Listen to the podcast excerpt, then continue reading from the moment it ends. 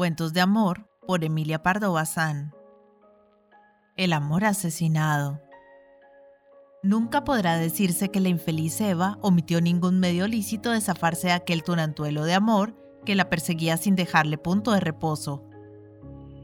Empezó poniendo tierra en medio, viajando para romper el hechizo que sujeta al alma a los lugares donde por primera vez se nos aparece el amor. Precaución inútil, tiempo perdido, pues el pícaro rapaz se subió a la saga del coche, se agazapó bajo los asientos del tren, más adelante se deslizó en el saquillo de mano y por último en los bolsillos de la viajera. En cada punto donde Eva se detenía, sacaba el amor su cabecita maliciosa y le decía con una sonrisa picaresca y confidencial, No me separo de ti, vamos juntos. Entonces Eva, que no se dormía, mandó construir altísima torre bien resguardada, con cubos, bastiones, fosos y contrafosos, defendida por guardias veteranos y con rastrillos y macizas puertas chapeadas y claveteadas de hierro, cerradas día y noche. Pero al abrir la ventana un anochecer que se asomó agobiada de tedio, a mirar el campo y a gozar la pasible y melancólica luz de la luna saliente, el rapaz se coló en la estancia y si bien le expulsó de ella y colocó rejas dobles con agudos pinchos y se encarceló voluntariamente, solo consiguió Eva que el amor entrase por las hendiduras de la pared, por los canalones del tejado o por el agujero de la llave. Furiosa, hizo tomar las grietas y calafatear los intersticios, creyéndose a salvo de atrevimientos y demasías. Mas no contaba con lo ducho que es entretas y picardihuelas el amor. El muy maldito se disolvió en los átomos del aire y envuelto en ellos se le metió en boca y pulmones, de modo que Eva se pasó el día respirándole, exaltada, loca, con una fiebre muy semejante a la que causa la atmósfera sobresaturada de oxígeno. Ya fuera de Tino, desesperando de poder tener a raya al malvado amor, Eva comenzó a pensar en la manera de librarse de él definitivamente, a toda costa, sin reparar en medios ni detenerse en escrúpulos. Entre el amor y Eva, la lucha era muerte, y no importaba el cómo se vencía, sino solo obtener la victoria. Eva se conocía bien, no porque fuese muy reflexiva, sino porque poseía instinto sagaz y certero. Y conociéndose, sabía que era capaz de engatusar con maulas y salamerías al mismísimo diablo, que no al amor, de suyo inflamable y fácil de seducir. Propúsose, pues, chasquear al amor y desembarazarle de él sobre seguro y traicioneramente asesinándole. Preparó sus redes y anzuelos, y poniendo en ellos cebo de flores y de miel dulcísima, atrajo al amor haciéndole graciosos guiños y dirigiéndole sonrisas de embriagadora ternura y palabras entre graves y mimosas, en voz velada por la emoción, de notas tan melodiosas que las del agua cuando se destrenza sobre las guijas o cae suspirando en morisca fuente. El amor acudió volando, alegre, gentil, feliz, aturdido y confiado como niño, impetuoso y engreído como mancebo, plácido y sereno como varón vigoroso. Eva le acogió en su regazo, acaricióle con felina blandura, sirvióle golosinas le arrulló para que se durmiese tranquilo y así que le vio calmarse, recostando en su pecho la cabeza, se preparó a estrangularle, apretándole la garganta con rabia y brío. Un sentimiento de pena y lástima la contuvo, sin embargo, breves instantes. Estaba tan lindo, tan divinamente hermoso el condenado amor aquel. Sobre sus mejillas de nácar, palidecidas por la felicidad, caía una lluvia de rizos de oro, finos como las mismas hebras de la luz, y de su boca purpúrea, risueña aún, de entre la doble sarta de piñones mondados de sus dientes, salió un soplo aromático, igual y puro. Sus azules pupilas entreabiertas, húmedas, conservaban la languidez dichosa de los últimos instantes, y plegadas sobre su cuerpo de helénicas proporciones, sus alas de color rosa parecían pétalos arrancados. Eva notó ganas de llorar. No había remedio.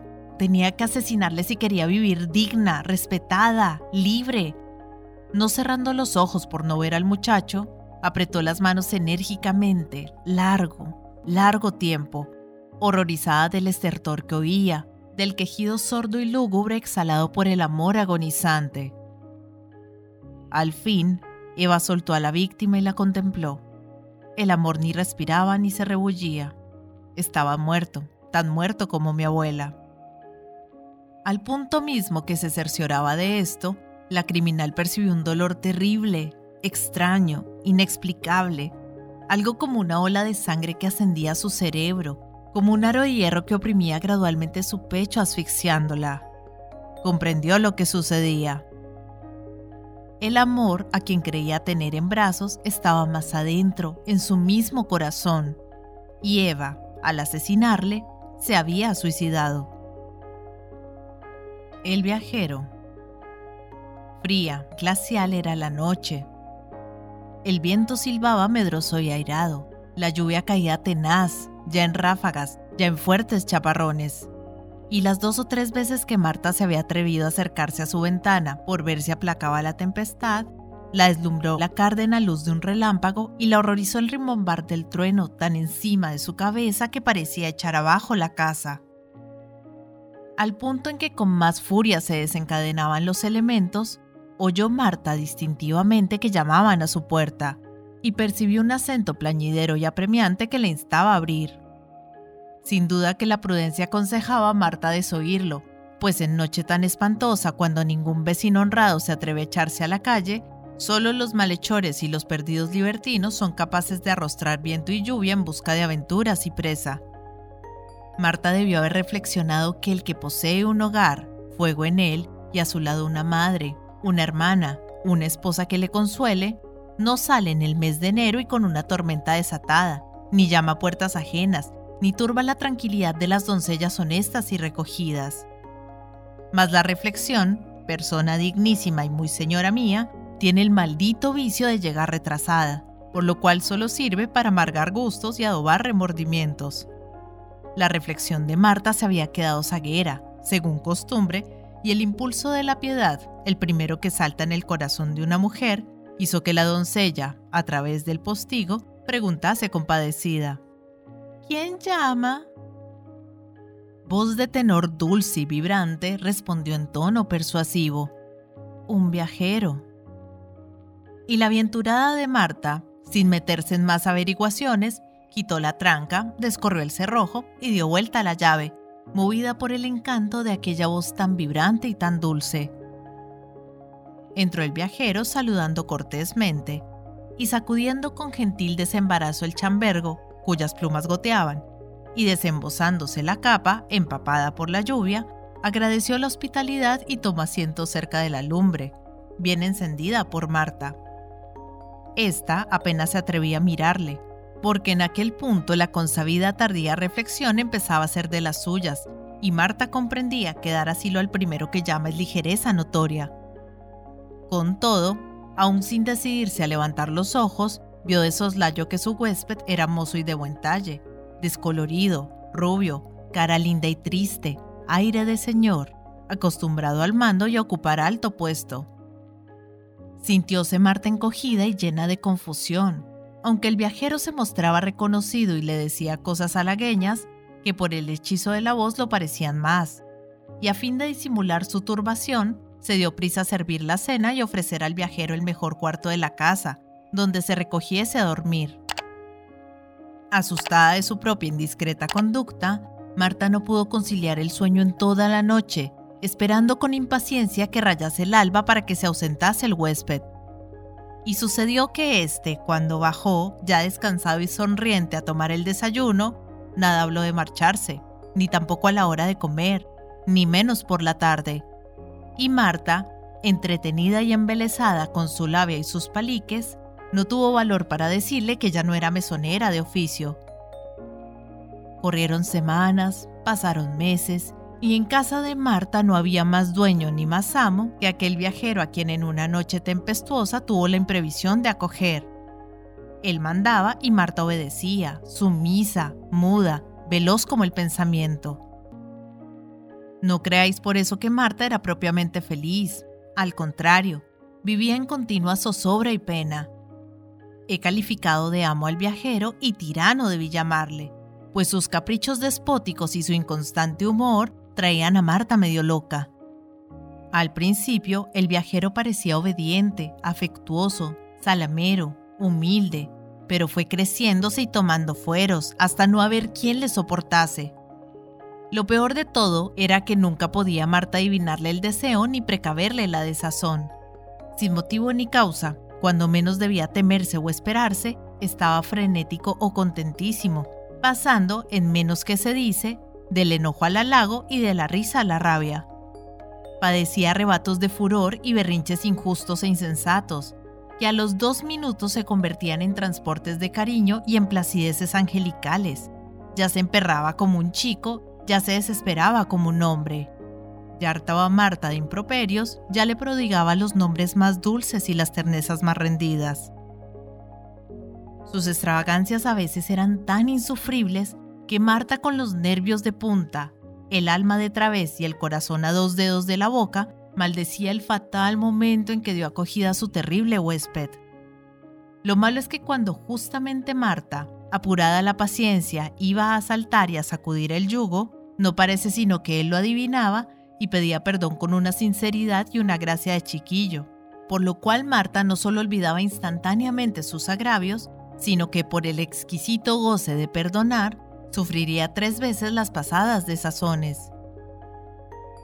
Que en el olvido las tenía puestas cuando el huésped, a medias palabras y con precaución y rodeos, anunció que ya había llegado la ocasión de su partida.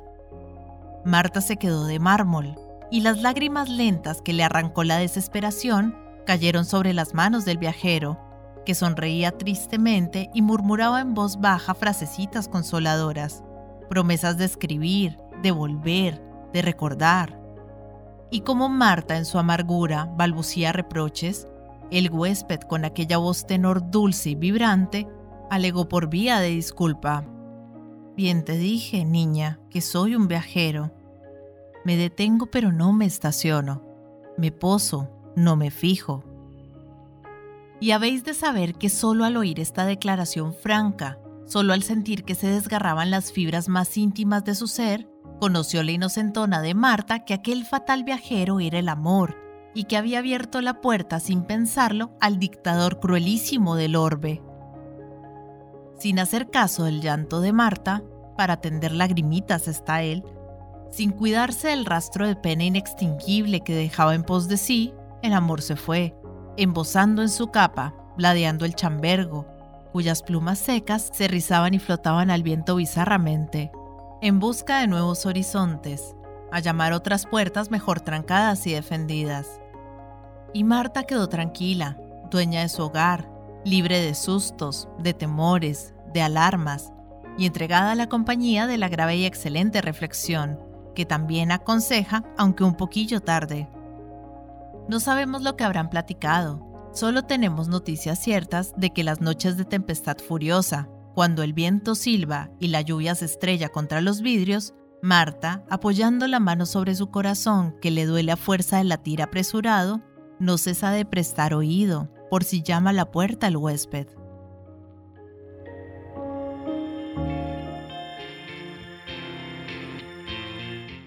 Hola gente, ¿cómo están? Mi nombre es Carolina, yo soy la voz de audiolibros leyendo juntos. Este es un hermoso proyecto que pretende poner un poco de buena vibra y felicidad allá afuera, acompañando a las personas en su cotidiano con diferentes tipos de lectura, desde aventura, suspenso, terror, cuentos para niños, autoayuda, meditaciones, en fin, lo que se les ocurra. Espero que hayan disfrutado del audio. Para mí es todo un honor que compartan su precioso tiempo conmigo. Y ya saben, abajo del audio siempre está la famosa y mágica cajita de descripción donde pueden encontrar cosas tan fascinantes como mis redes sociales. Si quieren comunicarse conmigo, si quieren dejarme un mensaje, si quieren preguntarme algo, sugerirme algo o si no les gustó y simplemente quieren quejarse, siéntanse libres de ir y expresarme todo lo que crean necesario. Pero si realmente les gustó el audio y me quieren apoyar, pueden pasarse por YouTube y seguirme y darle un me gusta a todo lo que disfruten. Ya si les caí súper bien, pueden dar una vueltica por Patreon, donde me pueden ayudar como las personas de apoyo y las personas incondicionales que por el valor de uno o dos cafecitos al mes me están apoyando un montón y me ayudan a seguir adelante. Y si vives en Argentina, te dejo los vínculos de Mercado Pago y de Cafecito. Por ahí también me puedes ayudar, si quieres. Quiero agradecerles el haber llegado hasta este momento del audio y espero que nos veamos pronto para pasar el rato leyendo juntos. Muchas gracias. Chao.